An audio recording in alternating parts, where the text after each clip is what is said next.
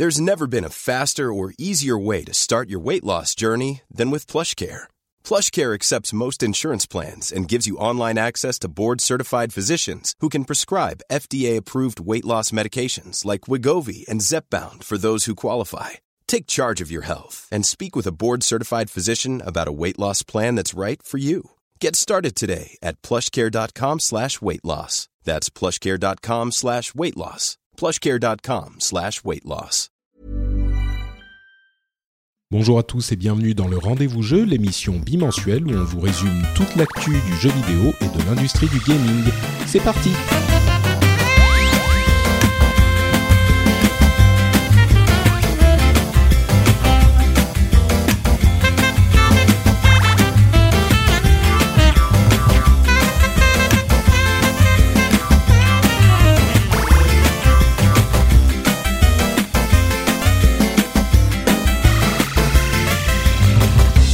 Bonjour à tous et bienvenue dans le Rendez-vous Jeu. Le Rendez-vous Jeu, c'est l'émission qui couvre l'actualité du jeu vidéo toutes les deux semaines. On a écumé tous les blogs, toutes les news, toutes les infos et on vous les résume dans un format sympathique, euh, rapide et facile à consommer qui en plus vous amuse et vous distrait. Ça rime et j'espère que ça sera en plus vrai ah, quadruple rhume, c'est rhume, rime, c'est fou. Euh, Aujourd'hui, pour euh, nous accompagner dans les informations, il y a bien sûr moi, Patrick Béja. Il y a aussi euh, une personne qui n'était pas censée être là, à savoir Jika.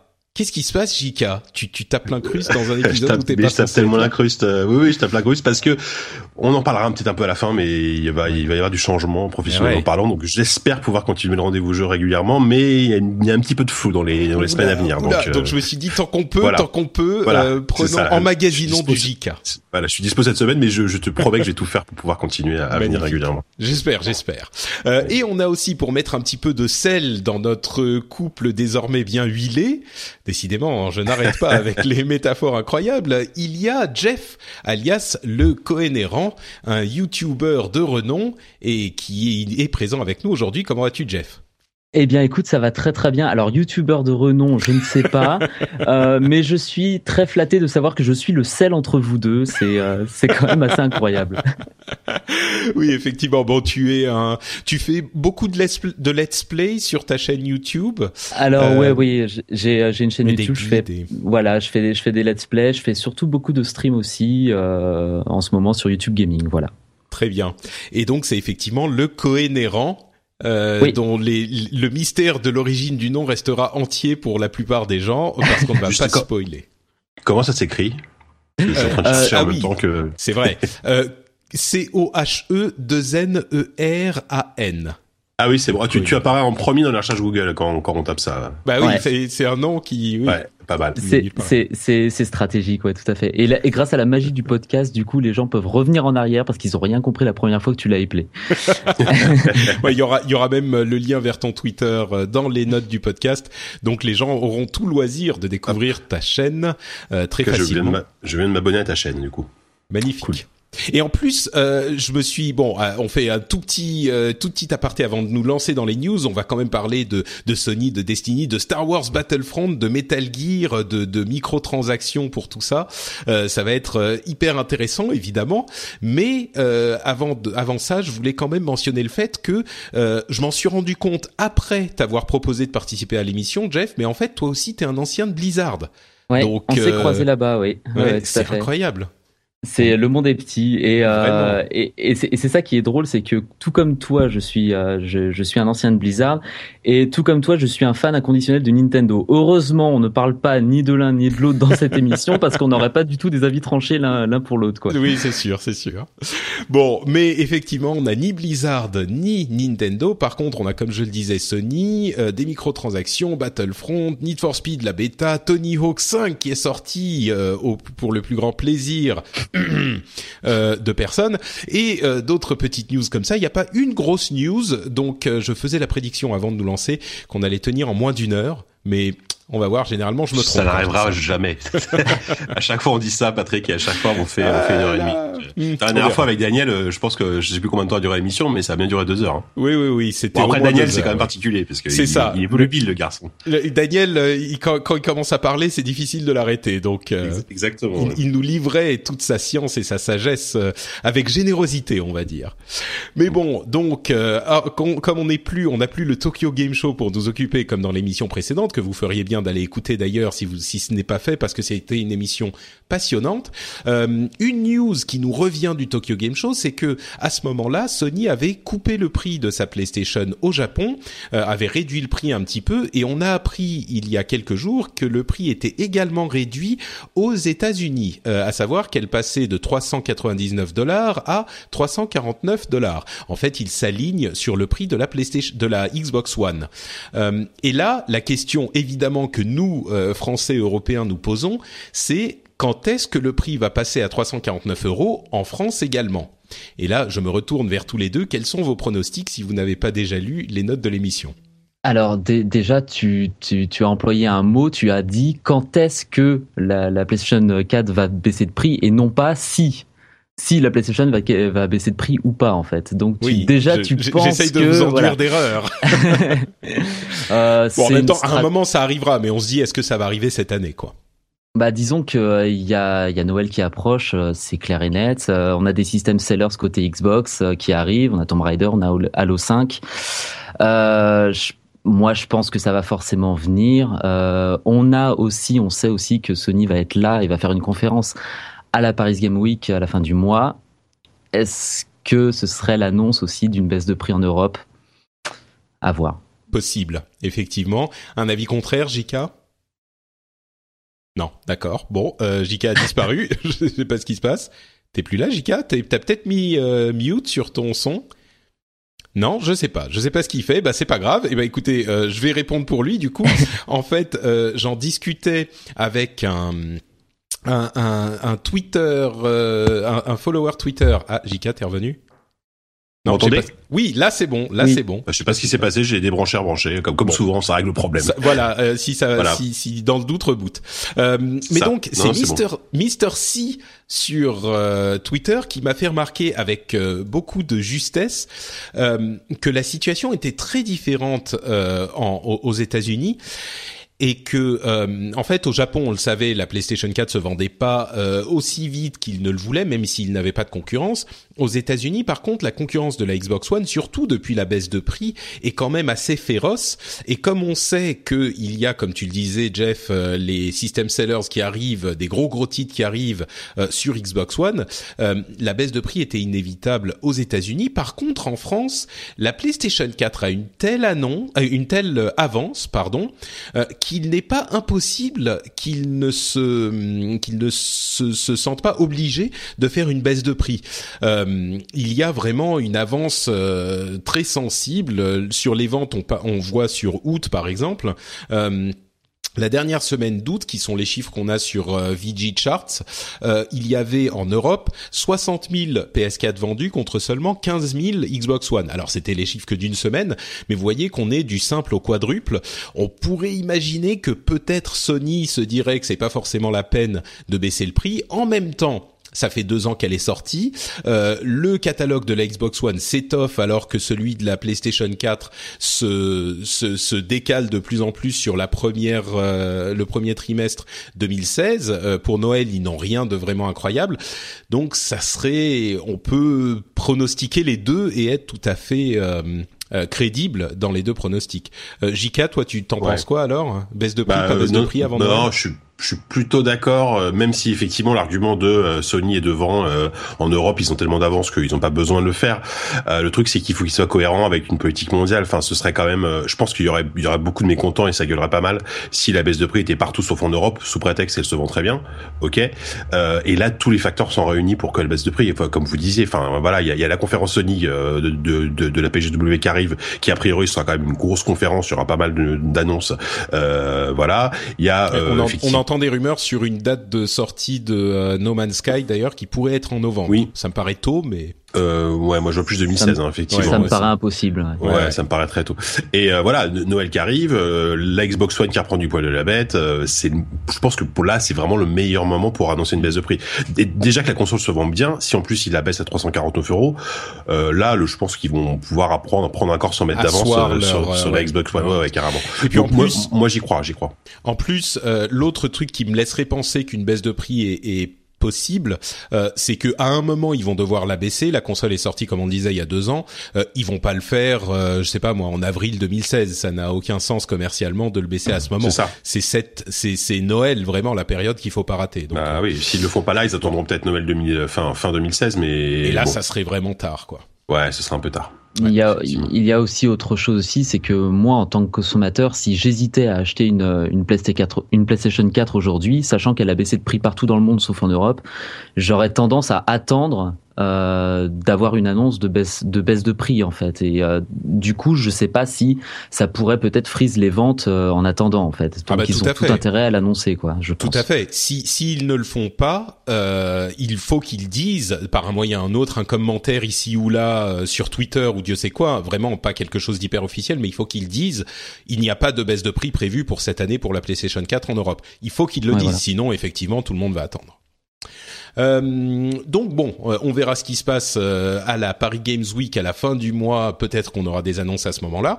en attendant, on a des petites informations sur différentes news de microtransactions que j'ai réunies en fait ensemble parce que ça nous donne un petit peu différentes approches de l'idée de la microtransaction et du c'est comment? C'est c'est Fifty Shades of of microtransactions quoi. C'est un petit peu les extrêmes dans tous les sens on a d'un côté euh, Destiny, chez qui on a, on va avoir euh, des emotes, des euh, des danses et des trucs comme ça qu'on va pouvoir acheter à partir de bah, demain. Il y aura un nouveau marchand qui sera disponible dans le jeu, qui va pouvoir vendre des des éléments qui seront uniquement cosmétiques, donc qui n'auront aucune influence sur le gameplay du jeu lui-même. Donc vraiment juste des des emotes du type des danses qui étaient incluses dans la version collector du, du, du de l'extension euh, The Taken King. Et en parallèle de ça, alors d'une part, a priori, moi je me dis que c'est la bonne approche de pas influencer le gameplay. Ils ont beaucoup insisté là-dessus.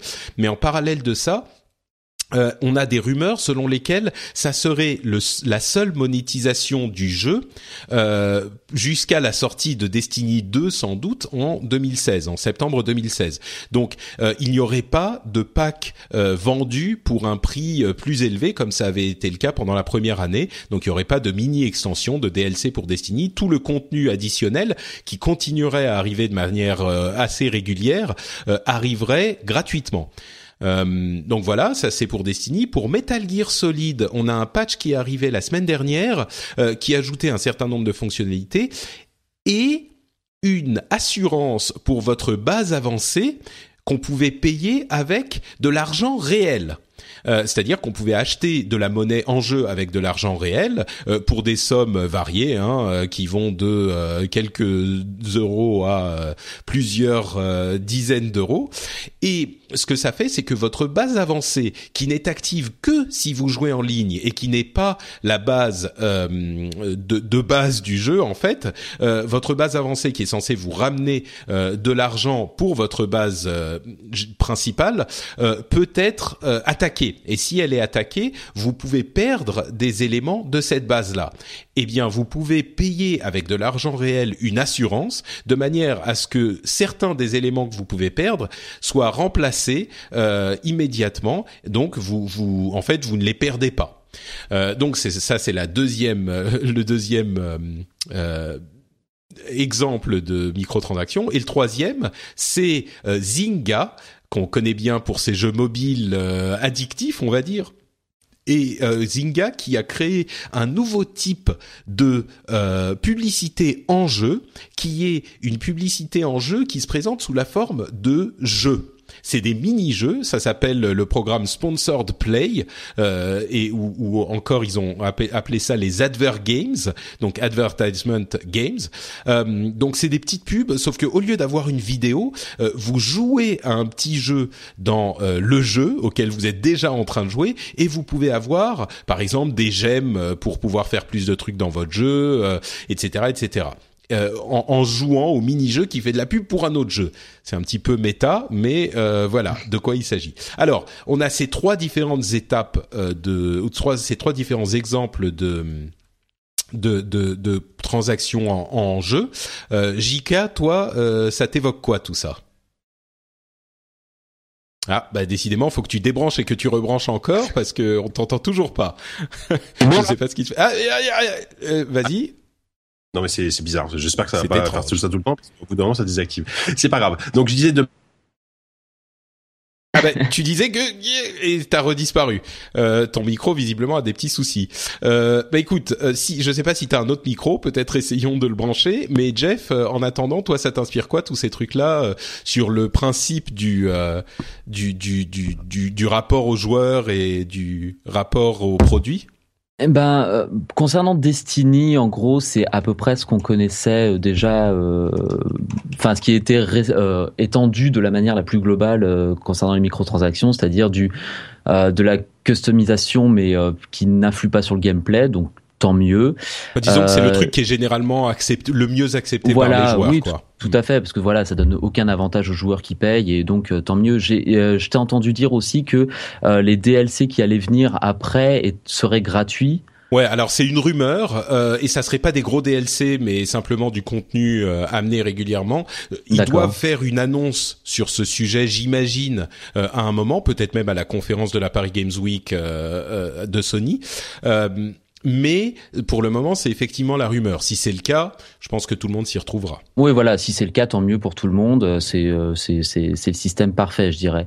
Après, euh, concernant euh, Zynga, je parlerai peut-être de Metal Gear Solid 5 après.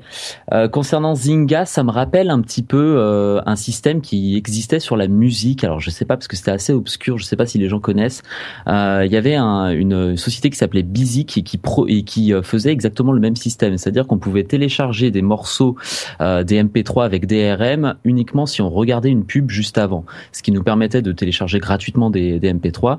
Et euh, même si le système marchait bien, je l'ai utilisé, euh, ça s'est fait ensuite complètement bouffer par des Spotify et des Deezer. Donc, qui sont eux complètement gratuits, donc. Enfin, bah, complètement gratuit, oui, non. Voilà, avec de avec de la pub ou alors on paye un abonnement. Hmm. Euh, donc je me dis euh, pourquoi pas. Là, le système de Zynga est plutôt sympathique. Après, c'est toujours l'éternel débat, c'est que des jeux mobiles ou des jeux sur navigateur, euh, jusqu'où va aller la pub? Est-ce que ça va pas ouvrir euh, une dizaine de pop-up euh, instantanément? C'est plutôt ça qui me fait peur. Mais si disons que là c'est contrôlé par Zynga effectivement, mais euh, oui, voilà, ouais. Donc euh, faudra voir, à voir. Après, sur le principe, pouvoir avoir des boosts euh, sans payer en regardant de la pub, moi je suis plutôt pour. Il y a aucun souci là-dessus. Ouais. Après, est-ce qu'on apprécie ces jeux-là ou pas? C'est un autre, oui, voilà, une autre question. mais c'est un autre débat. Voilà, moi je suis pas du tout la cible, mais il y a des, il y a, c'est encore des jeux qui marchent énormément bien et voilà. Bien sûr. Alors après, la grande question effectivement, c'est Metal Gear Solid 5. Euh, est-ce que ce système euh, bon, qu'est-ce que t'en penses? Je, je, dirais ce que j'en pense après. Ça, ça m'a, ça En fait, j'ai découvert la news euh, ce matin. Ça m'a complètement surpris. J'essaie d'analyser, j'essaie de retomber un petit peu de mes émotions.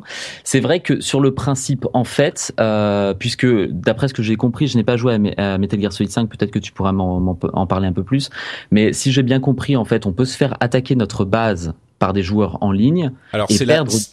Ouais, c'est la version en ligne de la base qui est complètement séparée de l'expérience voilà, euh, C'est pas la solo, donc euh, non, c'est pas, la mother base, la FOB. Voilà. C'est ça. Et là, et donc on peut se faire attaquer cette base et perdre du euh, personnel et de l'équipement sur ces bases-là si quelqu'un nous raid, nous pille cette base. En fait, si j'ai bien compris.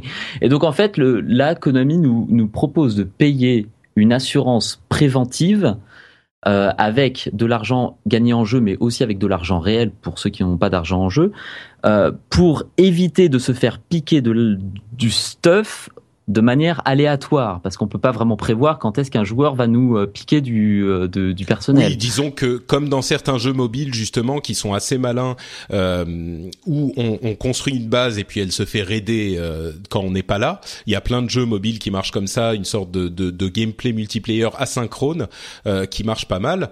on a du coup la, la des, des moments où la base se fait piller. Dans la plupart de ces jeux, on perd pas voilà. les ouais c'est ça qui me dérange, c'est que euh, se faire piller de manière asynchrone, il n'y a aucun souci. Enfin, je vois aucun souci là-dedans. Le problème, c'est que le joueur, le joueur qui se fait piller, il perd vraiment du stuff. C'est comme si dans, comme je sais pas, comme dans WoW, vous vous connectiez euh, au bout de deux semaines et vous voyez que vous aviez perdu trois items.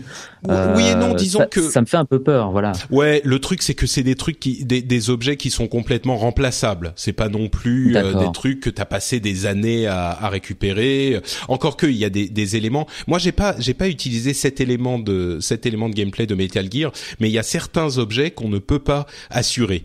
Euh, donc, euh, les, les, armes nucléaires, par exemple, on peut pas les assurer, etc., euh, etc.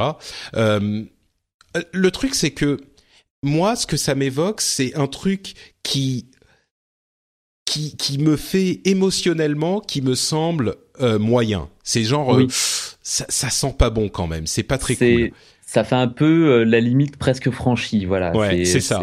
Ça fait un peu bizarre. Mais je crois qu'après cette euh, première réaction un petit peu épidermique, euh, quand je réfléchis à ce que ça rend, ça donne comme possibilité, c'est pas super propre non plus. Non plus, c'est un poil cradoc, euh, mais c'est pas non plus euh, absolument.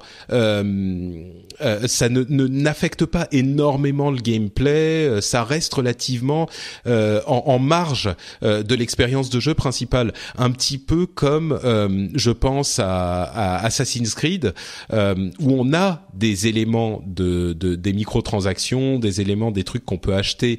Euh, en plus de notre expérience de jeu classique en multi ou en solo, euh, mais franchement, moi j'ai joué à quelques Assassin's Creed, j'ai jamais eu besoin de euh, d'aller plonger là-dedans. Euh, je crois pas que ça soit indispensable du tout. C'est vraiment pour ceux qui veulent se simplifier tellement la chose que euh, bon, ils sont prêts à payer pour. Ensuite, ça, tout, tout dépend de la manière dont c'est fait, à quel point ça affecte le gameplay. Euh, Si c'est bien fait, ça ne l'affecte pas vraiment. Si c'est pas super bien fait, il pousse les, les, les petites manettes jusqu'à ce que ça devienne euh, un petit peu euh, trop compliqué de jouer sans. Mais j'ai pas l'impression que ça soit le cas là, mais bon. Bon, après, si on peut complètement se passer de, de, ce système de, enfin, de cet aspect du jeu, il y a, enfin, voilà. Bon, après, c'est à chacun de, de choisir s'ils veulent prendre l'assurance ou pas. Euh, ouais, c'est comme tu disais, c'est niveau éthique, ça fait un petit peu, euh, ça fait un petit peu bizarre. Ça fait dire que, quoi, en fait, en fait, l'éditeur joue fait de l'argent avec la frustration du joueur. Ça fait un petit peu ça. C'est-à-dire que si t'en as marre de perdre du, du staff, bah, tu peux payer, t'en perds plus. Mais en même temps, c'est toujours comme ça, un jeu vidéo euh, où tu vas toujours avoir une certaine frustration dans euh, ton expérience de jeu. Sinon, c'est pas marrant quand il y arrive. Euh, mais tiens, Jika, euh, je crois que t'es revenu. ouais, j'espère que ça va marcher là. Vous bah, bien? Ça a l'air, ça a l'air. Bon, j'ai redémarré de. Moi, j'ai bidouillé. du coup, bah, j'ai pas trop suivi vos avis. Bah, ton avis sur cette histoire de d'assurance qu'on peut acheter avec de l'argent réel dans dans Metal Gear? Bah, de manière toute personnelle, ça, moi, ça me désole un peu parce que, parce que, de toute façon, j'ai, enfin, j'ai jamais aimé les microtransactions et les, les mini DLC, des trucs comme ça dans les jeux. Après, quand, quand, quand c'est purement cosmétique, par exemple, ce que fait, euh, ce que fait, euh, ce fait ouais voilà Destiny ou, Valve par exemple avec Dota ou, avec Team Fortress où tu peux acheter des chapeaux. Si si si des mecs veulent lâcher un euro ou deux pour s'acheter un chapeau c'est leur problème. Tu vois il y a du, enfin du moment que ça déséquilibre pas le jeu ça va. Euh, là euh, je sais plus qui disait ça euh, tout à l'heure mais c'est vrai qu'il y a il y a ce côté on, on, joue sur la frustration des joueurs et on, on leur lâche euh, enfin voilà ce qui va forcer à faire, à faire payer les gens exactement comme fait un c'est comparable à ce que fait un King sur euh, Candy Crush où où forcément t'es es, frustré parce que t'arrives plus à avancer avancée. Donc, oui et non, disons que là, là c'est la base, c'est la base avancée qui est, qui fait pas partie de l'expérience solo. donc non, je, voilà, sais pas. C'est ça. Et d'un autre côté, euh, il est heureusement qu'il est, en tout cas pour le jusqu'à présent, encore tout à fait possible de jouer à Metal Gear de manière complète et d'avoir une expérience mm. riche euh, sans dépenser euh, les, déjà les 70 euros que t'as as, lâché pour acheter le jeu. Donc euh, bon, disons que c'est c'est c'est un peu un peu c'est un peu scandaleux mais pas tant que ça quoi. Ouais, c'est ça, ça sent ça, ça, ça fait cradoc comme on l'a dit plusieurs fois. Et tu sens tu enfin tu sens qu'ils testent les en fait enfin tu sens qu'ils testent les limites, en fait. c'est possible. Et le jour où ils vont les franchir, bah ils se prendront ils se prendront un, un shitstorm sur la sur la sur la tronche et puis voilà quoi. Ouais, je crois que là on n'y est pas encore à cette limite. Ouais. Ouais, Mais j'évoquais justement les microtransactions dans Assassin's Creed, j'ai l'impression que c'est un poil la même chose là. Il y a des microtransactions dans Assassin's Creed, on peut acheter des Helix Points depuis longtemps. Bon, c'est pas c'est pas la fin du monde pour le jeu. Il est suffisamment bien équilibré pour que. Non, mais c'est ça. Enfin, tous les gros éditeurs le font. Electronic Arts le fait depuis longtemps, etc. Au début, on a tous gueulé, et puis au final, bon, du, du moment que, pour le moment, euh, encore une fois, l'expérience de jeu n'est pas euh, n'est pas biaisée à cause de ça. Si euh, entre guillemets, il y a des, euh, excusez-moi pour les pour ceux pour ceux qui le font, mais s'il y a des pigeons qui qui qui dépensent des sous là-dedans, bah c'est leur problème. Toi, tu vois, tant qu'ils le fassent, il y, a pas de souci, quoi. Ouais, tu sais, je crois que il y a vraiment des gens euh, qui sont pas c'est vraiment une question de temps, quoi. Je pense que vraiment le jeu est calculé et calibré pour des gens qui ont un certain temps pour jouer, et il faut parce que si c'est super facile pour tout le monde, et eh ben du coup c'est amusant pour personne. Ah, j'aime bien cette euh, cette phrase. Si c'est si facile pour tout le monde, c'est amusant pour personne. Elle est, elle est c'est beau, c'est très beau. Euh, mais du coup, donc il faut un certain degré de difficulté, mais il y a aussi des gens qui aimeraient bien avoir cette expérience et qui n'ont pas le temps à consacrer au jeu pour euh, re-remplir leur base à chaque fois ou pour débloquer tous les upgrades dans Assassin's Creed ou euh, voilà tous ces trucs là. Et donc ils se disent euh, bon voilà, moi je bosse toute la journée, je vais mettre 5 euros, 10 euros en plus dans mon jeu et ça va me permettre d'avancer plus vite. Et, et cette limite est vraiment très euh, très très ténue quoi. Donc ce que Ouais. Mais ce que je proposerais aux auditeurs, c'est si vous avez, euh, euh si vous avez une certaine expérience avec euh, ce, ce, ce, système euh, de microtransactions dans Metal Gear Solid, venez nous dire dans les dans les commentaires de l'émission sur frenchspin.fr, venez nous dire ce que vous avez pensé, si vous pensez qu'ils ont dépassé cette limite ténue dont on parle ou pas, ou alors sur Twitter, venez me dire at Patrick. je serais curieux de savoir quelle est votre expérience parce que finalement c'est ça qui est important au final. À propos d'expérience, euh, juste avant, moi euh, rapidement, c'est toi qui m'y as fait penser, Patrick, à l'instant. Je veux voir Big Boss avec les chapeaux de, de Team Fortress. je propose à Konami ah de travailler là-dessus. En plus, ouais, euh, Metal Gear, dans le genre un truc un peu rigolo, il pourrait se lâcher sur des costumes pour pour Big Boss, hein, effectivement, vrai, et les vendre. Bah d'ailleurs, ça, ça, ça, se vendrait en plus, hein, c'est ça. Ah bah ouais, ouais, je suis bah, sûr. Écoutez, euh, il y a Metal Gear Online qui est sorti aussi.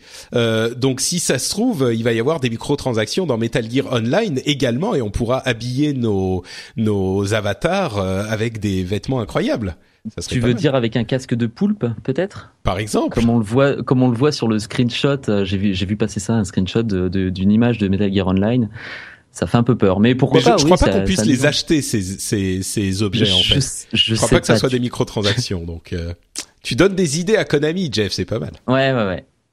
Euh, donc je disais à propos d'expérience, euh, il y a eu ce week-end et à vrai dire, si vous téléchargez cet épisode, si vous l'écoutez le jour de sa publication, c'est encore possible pour vous d'y participer à la bêta de Star Wars Battlefront puisqu'elle a été étendue jusqu'au 13 octobre. Euh, c'est une bêta que tout le monde attendait ou presque. elle est disponible sur PlayStation 4, Xbox One et PC et euh, il y a des avis vraiment assez tranchés euh, sur cette expérience de bêta. Euh, alors avant de, de, donner la parole à Jika qui l'a testé sur PC, je n'en doute pas, en bon...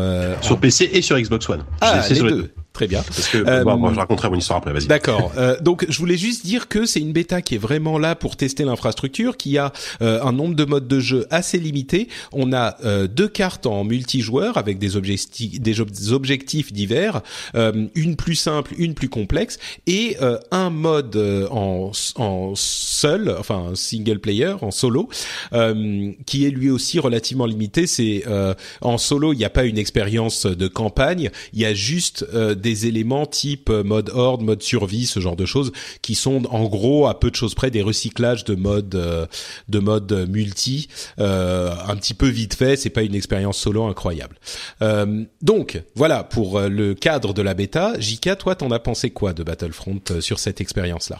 Ouais, alors avant un disclaimer, je suis un, énorme fan de Star Wars, donc je suis pas forcément ultra objectif, euh, parce que pour moi le jeu fonctionne avant tout et énormément sur moi par rapport à son univers.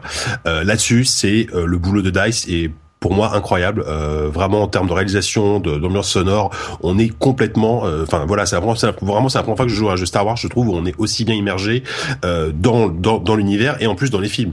Typiquement par exemple le mode de jeu Walker Assault donc reprend la bataille de Hoth de l'Empire contre-attaque donc ouais, on a on est vraiment plongé mais euh, avec une puissance qui est que, que, que moi j'avais jamais vu en tout cas dans jeu Star Wars. Donc ça ça marche très très bien. Pour ceux qui euh, connaissent pas la bataille de Hoth, c'est euh, la planète euh, enneigée où il y a les les AT-AT, les énormes chiens de machines qui marchent à quatre là, pattes, voilà, qui marchent à quatre pattes dans voilà. Donc c'est cette bataille là qui est, avec les les les, les A-wing et les X-wing qui volent partout, c'est un moment assez iconique de de la série. Bah oui, clairement. Puis c'est le l'Empire contre-attaque est considéré comme quasi souvent comme le meilleur épisode en plus de, de Star Wars. Donc euh, voilà. Et euh, après, euh, comment dire c'est euh, je, je, trouve qu'en matière de FPS pur euh, les sensations sont excellentes. Euh, je trouve que le jeu a une bonne patate. Euh, c'est très arcade c'est très c'est très nerveux c'est je trouve que ça, finalement en termes de, de, de plaisir d'immédiateté ça se rapproche plus de Call of Duty que de Battlefield. Euh, je trouve en tout cas je trouve que les flingues malgré malgré le fait que ce soit des des lasers il y a il y a des bonnes sensations d'impact on est vraiment on est vraiment pris dedans. Il y a un système de, de cartes à débloquer en fait qui permet c'est une sorte de perks en fait. Ça, ça permet en gros c'est de l'équipement quoi. Voilà c'est de l'équipement qui permettent de débloquer un jetpack, des grenades, etc. Pour le moment, ça semble assez limité. C'est-à-dire que moi, je suis, on, arrive très vite au niveau max de la bêta, donc qui était le niveau 5. Euh, et euh, c'est vrai que bah, c'est répétitif. Enfin, ça, c'est un jeu, c'est un, FPS en, multijoueur de toute façon. Donc, euh, et il n'y a pas ce côté stratégique. Enfin, il y a, y, y, sans, y aura sans doute pas ce côté stratégique que peut avoir un Battlefield 4 euh, euh, ou, ou enfin un Battlefield. C'est, et là, on est, on plus proche de Call of Duty, je trouve, en, on se dire en termes de, de jeu, d'immédiateté, le côté un petit peu arcade. Euh, après sur moi ça fonctionne extrêmement bien. Euh, je me suis vraiment, enfin je me suis pas lassé. Vraiment j'ai joué euh, un bon paquet de, de matchs à la fois sur Xbox et sur PC parce que j'avais un problème au début avec mon PC, je pouvais pas lancer le jeu. Donc du coup je l'ai testé sur Xbox. ça tourne pas mal sur console hein, honnêtement. c'est super fluide, c'est stable, c'est extrêmement stable je trouve. J'ai jamais eu de problème pour trouver une partie, pour j'ai jamais été déconnecté. j'ai alors que je pensais vraiment galérer. Hein. je trouve que le jeu, enfin en tout cas le, le netcode de, de Dice est très très stable. Donc c'est plutôt plutôt bon signe parce que on se rappelle que quand même Battlefield 4, euh, c'était un peu une catastrophe à la sortie en termes de, stabilité. Donc euh, là, ils ont plutôt bien bossé. Euh, ils ont plutôt bien bossé, donc c'est bien. donc moi, je suis emballé. Après, voilà, comme je l'aurais dit, je suis pas forcément le plus objectif parce que voilà, en, tant qu'amateur de Star Wars, ça, en, gros, ça va vraiment être un jeu, je pense, avant tout pour les fans de Star Wars que pour les amateurs de très exigeants de FPS qui vont qui, qui, ont passé 100 ans sur Battlefield, ils vont très certainement être déçus. Jeff, ton avis? Alors je vais je vais je vais juste euh, ajouter quelque quelque chose concernant le, les, les euh, la technique du jeu. Euh, je trouve que les, euh, effectivement l'ambiance est géniale, les graphismes et l'optimisation sur PC, en tout cas, moi j'ai testé que sur PC. Euh, les graphismes et l'optimisation sont fantastiques, mais vraiment. Ouais. Euh, j'ai, je, je, joue sur un PC qui est qui est plus plus tout neuf. J'ai une carte graphique de 4 ans qui m'avait coûté 150 euros à l'époque. j'ai un processeur pas du tout de machine de guerre. Je joue en détail faible à 60 fps tout le long, donc déjà 60 fps, et en faible c'est déjà magnifique. C'est euh, c'est du, je sais pas quel est le niveau de, de graphisme sur la Xbox One, sur la PS4, mais c'est absolument mm. fantastique rien que en low setting sur PC quoi. Faut, faut noter quand même que que les deux zones euh, qu'ils ont qu'ils ont montré, donc on est euh, sur euh, Tatooine et Tatooine pour le mode solo, ouais. Pour le mode solo et, et la première carte en fait, le mode je sais plus comment il s'appelle. Le premier mode multi, c'est sur Tatooine. De, ouais, non, non, non, non, en fait, c'est sur Sulust. Euh, le, premier ah. mode, c'est le mode, un mode domination. La planète s'appelle Sulust. Elle, elle, est assez peu connue dans ah, les films, euh, plutôt en paysage lunaire. Et, euh, et le troisième, c'est Hoth. Et là, évidemment, la bataille sur Hoth, c'est la, plus grande carte. On n'a pas Andorre, on n'a pas Andorre parce que Hot ça reste c'est très beau mais ça reste des grandes zones blanches euh, voilà avec de la neige. On n'a pas Andorre où on a la forêt euh, qui était le moment super méga waouh euh, de de la du trailer. Donc ça on n'a pas encore vraiment vu pour de vrai ce, cette carte qui sera graphiquement hyper exigeante et qui était invraisemblable dans le dans les trailers de présentation. Mm, mm. Mais c'est vrai que déjà c'est quand même c'est quand même très beau. pardon, reprendre Jeff. Et euh, voilà, donc je voulais juste ajouter ça au niveau de l'optimisation. Euh, moi, alors j'ai testé et euh, en fait ma critique a complètement changé entre mes premières parties et maintenant. C'est-à-dire que au début, en fait, je m'attendais tellement à Battlefront 3 entre guillemets, c'est-à-dire dans la lignée après Battlefront 2. J'étais un grand fan de Battlefront 1 et 2. Euh, et j'ai perdu tous mes repères en fait dans la dans les premières parties que j'ai faites sur Battlefront sur la planète Hot, j'ai perdu tous mes repères. Euh, j'ai trouvé que euh, les objectifs de la carte étaient très compliqués à, comprendre. même la partie en elle-même était difficilement compréhensible. On savait pas trop si on gagnait ou pas, etc. Bon, finalement, au bout d'une dizaine de parties, j'ai fini par comprendre. Il m'a fallu longtemps, hein, mais j'ai fini par comprendre. Euh, et en fait, le cap qui a été difficile pour moi, c'est ça a été vraiment d'abandonner l'idée que c'était un Battlefront 3 et que à la place de ça, on était parti sur un vrai reboot et de considérer le jeu comme un nouveau jeu en fait. Euh, et une fois que j'ai passé ce cap un peu difficile, j'ai commencé à apprécier mes parties. C'est c'est très bizarre à expliquer, c'est mais euh, c'est c'est vraiment ce, que, ce qui m'a ouais, voilà c'est vraiment ce qui ce que j'ai ressenti. Euh, et euh, voilà moi pour moi les plus gros soucis euh, parce que bon je, je pense que en termes de en termes de qualité je pense qu'on a à peu près tout dit. Moi le plus gros souci c'est vraiment le le le, euh, le la comment on pourrait dire ça le, le fait que c'est extrêmement confus, en tout cas sur la map hot. Euh, les objectifs sont, ouais, sont pas, pas rappelés, on, on sait voilà. pas où il faut aller. Euh... Exactement, voilà. Mm. On sait pas si on est en train de gagner pendant la partie, on comprend pas trop. Euh, c'est très difficile pour les nouveaux joueurs. Euh... Moi, j'ajouterais même que euh, on a tendance à, euh, à mourir dès qu'on arrive dans la carte. c'est ça peut être un petit peu frustrant ouais. quand ça arrive trop. Oui. On sait pas très bien ce qui se passe. On arrive, on fait trois pas et puis on se fait shooter. C'est vraiment un petit peu bah, compliqué. Ça, ça, ça, ça va du fait mais... aussi que, que les flingues ont une portée de tir euh, immense. Quoi. Ouais. Que, oui. Enfin, tu, tu, tu, peux shooter des mecs à l'autre bout de la carte, tu, si tu les vois. Euh, ça, ça c'est vrai que c'est c'est un peu frustrant. Ça peut être frustrant par moment. Après, y a, après les mécaniques de jeu sont, euh, je trouve, très bien pensées. Euh, C'est-à-dire que tout marche euh, en termes de charge ou de cooldown. Et ça, je trouve que c'est super bien pensé. C'est-à-dire qu'on part pas avec un setup de euh, deux grenades. C'est-à-dire qu'on a des grenades illimitées, mais qu'on peut lancer une fois toutes les 15 secondes. Mmh. Et euh, j'ai trouvé ça intéressant. Euh, pareil pour le pareil. flingue qui, qui, qui voilà, chauffe quand on tire. Euh, oui, le sniper, ah, c'est oui. toutes les 7 secondes, mais le, le flingue normal, on peut tirer en rafale, et puis au bout d'un moment, ça surchauffe, donc euh, il faut le laisser refroidir pendant quelques secondes. Ouais. On peut le recharger plus vite si on appuie au bon moment, machin. Tout ça est très malin. ça veut dire qu'il y a pas, on n'a pas à soucier, même au niveau du gameplay, de recharger notre arme. On n'a pas à soucier du fait que on n'aura plus de grenades si on, en utilise quelques-unes. Le, booster pack euh, est très bien foutu, ça vous donne un gros gros boost, ça vous permet vraiment de vous projeter assez loin euh, une fois toutes les toutes les je sais plus 10 ou 15 secondes ou ce que c'est. Euh, c'est vraiment hyper bien pensé pour les débutants, effectivement. Euh, voilà. Il y a, pardon Jeff, je t'ai interrompu, je te laisse finir quand même. Non, non, il y a pas, il a pas de souci. Il y a, il y a juste un, un tout dernier point, et mais tu, tu, tu l'as abordé euh, rapidement. C'est euh, effectivement, c'est souvent on, on spawn, on, on, respawn, on meurt instantanément et on respawn juste après. Et ça, mmh. ça a été une critique qui m'a été faite euh, d'un ami qui, qui était habitué aux anciens Battlefield et aux anciens Battlefront. C'est que on enlève toute la dimension stratégique du euh, il faut absolument que je reste en vie. C'est-à-dire que finalement, on n'a aucune, euh, on a, on ressent pas aucun désavantage en fait si on meurt. C'est-à-dire mmh. qu'on sait qu'on respawn instantanément en fait. Et du coup, euh, ça incite les gens à, à jouer beaucoup à plus faire un peu n'importe quoi. Ouais. Voilà, et à faire n'importe quoi. C'est voilà. Enfin, voilà pour moi. Après, sinon, les sensations de jeu sont, sont très bonnes. Il n'y a, a, pas de souci là-dessus. Voilà, bah. j'ai fini ma critique. Non, non, bah, très, très bien. Il y a un, un ami euh, de l'émission euh, qui s'appelle Emeric Lallet, que vous connaissez très bien, j'en suis sûr, euh, qui a fait une petite, euh, des petits commentaires sur le jeu. Et je trouve qu'il a eu une, une description qui était excellente euh, de cette bêta de Star Wars. Il a dit que c'était un jeu popcorn.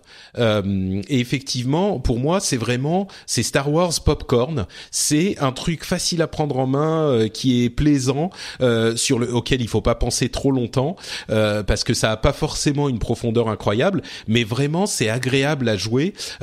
L'ambiance, tu disais Jika que c'est sans doute un cas particulier pour toi et que ça joue pour toi il y en a beaucoup, je pense, qui sont comme toi et qui sont tout à fait euh, séduits par euh, l'ambiance Star Wars. Et encore, je le répète parce que ça, ça vaut la peine d'insister sur le sur la chose.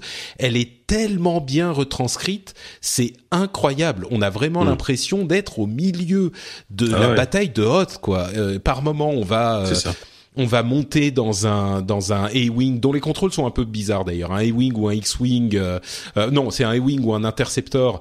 Euh, il y, a, y, a, aussi des X-wing, je crois. Hein, ah, d'accord. Il y a, des X-wing, oui. Ouais, bon bah voilà, on, mais mais tout ça par exemple, c'est jamais compliqué, c'est des bonus qu'on va trouver quelque part sur la carte. Si on l'attrape, et eh ben on se met dans le X-wing. Euh, il y a jamais, ça reste accessible à tout le monde, tout le monde peut venir s'amuser. C'est un peu répétitif effectivement. Je, il y a beaucoup de gens qui disaient euh, bon au bout d'une heure euh, ça va, on a compris le truc, euh, c'est terminé. Mais effectivement, il y a que deux modes de jeu, donc ça explique peut-être aussi la chose. Mm. Il n'empêche, euh, la question reste euh, quand même entière. Est-ce que ça vaut le prix d'un jeu complet, à votre avis, pour cette expérience multi uniquement? S'il faut aller euh, sortir 60 ou 70 euros, est-ce que ça, ça, ça vaut ce prix-là quoi? Oui, c'est sympa, oui, c'est cool, oui, c'est bien fait, mais est-ce que ça vaut le prix d'un jeu normal? Mm bah ça, enfin, ça va dépendre de, de l'intérêt que tu as à, euh, à progresser, parce que je pense qu'il faudra voir jusqu'où tu pourras progresser effectivement, euh, et ça va dépendre de l'intérêt que tu as dans l'univers et dans la volonté tout simplement de, bah, de t'amuser peut-être avec ton, avec un groupe d'amis réguliers, euh, voilà, comme comme comme, euh, comme quel comme, jeu multijoueur, voilà, quoi comme Counter Strike. Euh, voilà, Counter Strike, c'est évidemment le, le, le, le, cas par excellence du FPS multi qui est toujours là, mais à, à l'autre bout du à l'autre bout du, euh, du, comment on appelle ça, du du, du cercle, ça veut rien dire. Bah, du spectre, voilà. T'as Titanfall par exemple, qui est euh, qui est un super jeu pendant 10 heures et que tu lâches au, bout de 10 heures parce qu'une fois parce que t'en fais le tour très vite c'est vrai que souvent en discutant avec les gens, en voyant sur internet, tout le monde dit ça va être un, ça va être le salon Titanfall, le Battle, Battlefront, on va vraiment s'amuser dessus pendant 10-15 heures et après on va le lâcher moi, même si c'est 10-15 heures, euh, il y a des jeux, tu payes 70 euros qui durent 10-15 heures, ça me choque pas tant que ça. Voilà. Après, euh, pour un pour FPS multi, c'est sûr que c'est un, c'est un peu dommage. C'est-à-dire que si dans 6 mois il y a plus personne qui y joue et que les serveurs sont vides, ce sera vraiment dommage. Après, je, honnêtement, je fais confiance à Dice. Ouais, ouais, c'est peu probable. Et puis je fais confiance. Selling a little or a lot? Shopify helps you do your thing, however you cha-ching. Shopify is the global commerce platform that helps you sell at every stage of your business. From the launch your online shop stage to the first real life store stage, all the way to the did we just hit a million orders stage. Shopify is there to help you grow. Shopify helps you turn browsers into buyers with the internet's best converting checkout. 36% better on average compared to other leading commerce platforms because businesses that grow grow with Shopify. Get a $1 per month trial period at Shopify.com slash work. Shopify.com slash work. I'm Sandra, and I'm just the professional your small business was looking for, but you didn't hire me because you didn't use LinkedIn Jobs. LinkedIn has professionals you can't find anywhere else, including those who aren't actively looking for a new job but might be open to the perfect role, like me. In a given month, over 70% of LinkedIn users don't visit other leading job sites. So if you're not looking on LinkedIn, you'll miss out on great candidates like Sandra. Start hiring professionals like a professional. Post your free job on linkedin.com/people today. Merchandise y est pour euh, régulièrement nous sortir la petite map qui va bien, le truc qui va qui va faire rêver les fans euh, et les qui vont lâcher 10 euros et moi le premier pour acheter un, un, un pack de cartes euh, de tirer des films. On peut voir dans le film, ouais, dans le film voilà, qui et sort dans un mois l'épisode plus 7, tard. bah voilà, ouais. voilà, n'oublions pas qu'il y a l'épisode 7 qui arrive, ça va lancer Mhm. la, la folie Star Wars qui est déjà bien lancée euh, et il y aura sans doute des DLC basés sur les basés sur le film. euh, Ouais. on, on va en- je pense que c'est un, c'est un jeu qui va être entretenu pendant des années quoi. Et puis là, marche. Ouais, bon, et, et puis là, effectivement, on ne parle que de la bêta. Il faudra attendre les premiers tests qui arriveront. euh, il sort quand? C'est en novembre, n'est-ce pas le, le Ouais, le- début novembre. Début novembre. Euh, et puis, moi, je dirais peut-être attendez euh, même quelques jours avant de l'acheter parce que euh, sur ce genre de jeu à énorme diffusion, généralement, au bout d'une semaine, il perd, euh, il passe à 50 euros, quoi. Donc, euh, peut-être que ça vaut la peine d'attendre un petit peu avant de se C'est précipiter. possible. Ouais. Mais, Ouais, pas. bon. Je, je, je rectifie sur le 19 novembre. Ah, pardon. Ok. Et, euh, et juste, alors, je rajoute un truc. Euh, à la Gamescom cette année, j'ai moi, moi j'ai pu tester un, un autre mode de jeu euh, qui était le mode euh, dogfight. En fait, en gros, c'est c'est c'est que des combats de, de vaisseaux, donc X-wing contre Oui, TIE il y a Fighter, celui-là aussi, c'est vrai. Ouais, ouais. Et euh, donc il est pas il est pas dispo dans la bêta, mais je l'avais essayé à la Gamescom. Euh, très honnêtement, c'est pour le coup c'est c'est sympa, mais là c'est vraiment un mode mineur. C'est-à-dire que tu enfin tu vas t'amuser 20 minutes euh, vite fait Ouais, vite fait entre, deux entre deux grosses parties quoi. Mais euh, c'est bien fichu, c'est plutôt maniable. voilà, c'est Mm. Ça fait le job, mais c'est pas le truc le plus le plus intéressant, je pense, du jeu. Ouais, c'est sûr. Euh, bon, donc voilà pour ces petites impressions sur la bêta. Il y a une autre bêta qui a eu lieu euh, il y a quelques une semaine, euh, si je ne m'abuse. Euh, C'était la bêta de euh, Need for Speed. Euh, vous savez qu'on avait évoqué la bêta de Need for Speed plusieurs fois, euh, le reboot de Need for Speed plutôt, pardon, euh, en se disant est-ce que ça va être un jeu qui va nous ramener, ou en tout cas me ramener à moi dans le euh, l'esprit de Need for Speed que j'aimais beaucoup à l'époque de Need for Speed Underground il y a déjà plus de dix ans je crois. Euh, je sais pas si vous avez eu l'occasion de la tester, Jeff. Je crois que non, JK peut-être pas non plus. Je crois, je vais être le seul. Non? Non, alors moi, moi, moi, j'ai, découvert qu'elle, euh, qu'elle, qu'elle était Qu'elle sortie euh, ouais. aujourd'hui grâce à toi, quoi. Je ne savais même pas. Exactement pareil. Ouais, c'est pas Mais forcément c'est, un peu triste parce que ouais, bah, c'est Ouais, pour dire à quel point c'est une licence que tout le monde est, que tout le monde est en train d'oublier.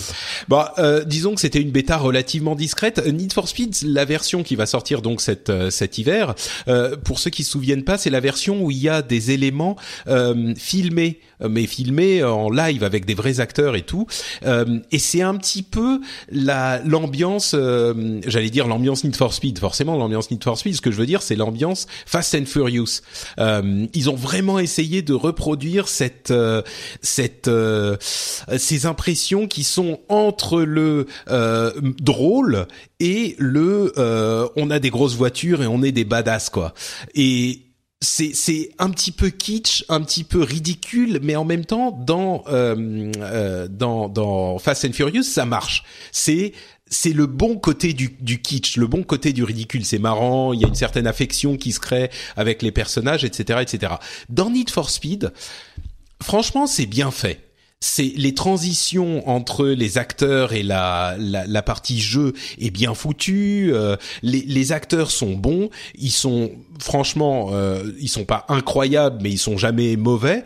Euh, Il y en a qui sont plus ou moins bons, mais ils sont franchement pas mal. Ils ont pas mal de charisme mais j'arrive pas à décider si c'est du bon côté du kitsch ou du mauvais côté du kitsch. Parfois, je me dis sur la même scène, je vais me dire ah mais là c'est c'est quand même un peu couillon, euh, ça fait un peu ridicule. Et parfois, je me dis ouais mais quand même c'est marrant quoi. Ouais mais quand même c'est ça a ce côté euh, attachant. Donc euh, voilà, je sais pas, j'arrive pas à décider. Et encore une fois, c'est qu'une bêta, donc il faudra attendre le jeu complet. Encore que la bêta était quand même assez complète. Euh, pour pour le jeu en lui-même, qui est quand même un élément important, euh, c'est un jeu en open world, comme on en a vu beaucoup dans cette euh, catégorie, euh, où on peut euh, créer des missions par-ci par-là. On a le mélange entre les missions multijoueurs et les missions euh, solo.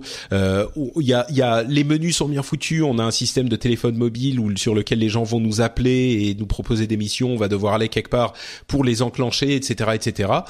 Euh, je sais pas si moi ça me enfin cette expérience bêta en tout cas m'a pas motivé à me relancer dans Need for Speed. Il y avait pas la même peut-être que c'est moi qui ai changé, que les jeux sont moins à la mode mais ça a pas recréé cet amour que j'espérais pour Need for Speed.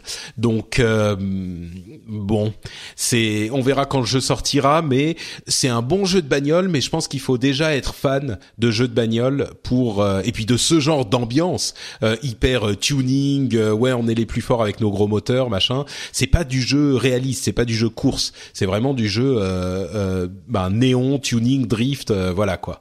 Donc bon c'est, je sais pas si, mes, si mes impressions sont très claires, mais le, le fouillis euh, retranscrit un petit peu l'ambiance du jeu lui-même aussi. Donc euh, voilà pour Need for Speed en version bêta.